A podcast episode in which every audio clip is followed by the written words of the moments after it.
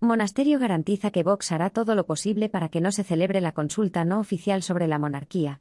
La portavoz de Vox en la Asamblea de Madrid, Rocío Monasterio, ha asegurado este jueves que desde su partido se hará todo lo posible para que no se lleve a cabo la consulta no oficial sobre monarquía o república en España, y que con un poco de suerte se apliquen unas cautelarísimas, y no se saquen las urnas.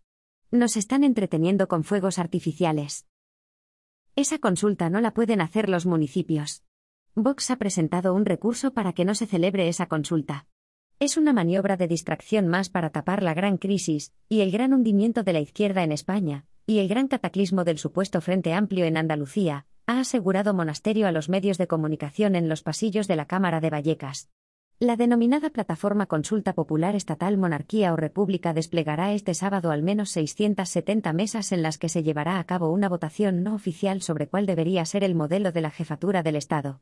Según expone en su página web, esta consulta no vinculante cuenta con el apoyo de diversas organizaciones ciudadanas, sindicales y políticas, entre las que figuran Podemos, IU, PCE, anticapitalistas y otros partidos de corte minoritario. De esta forma, retoman el llamamiento ciudadano a manifestar su posición sobre el modelo de jefatura del Estado que ya contemplaban para mayo de 2020, pero que tuvieron que posponer debido a la pandemia del coronavirus.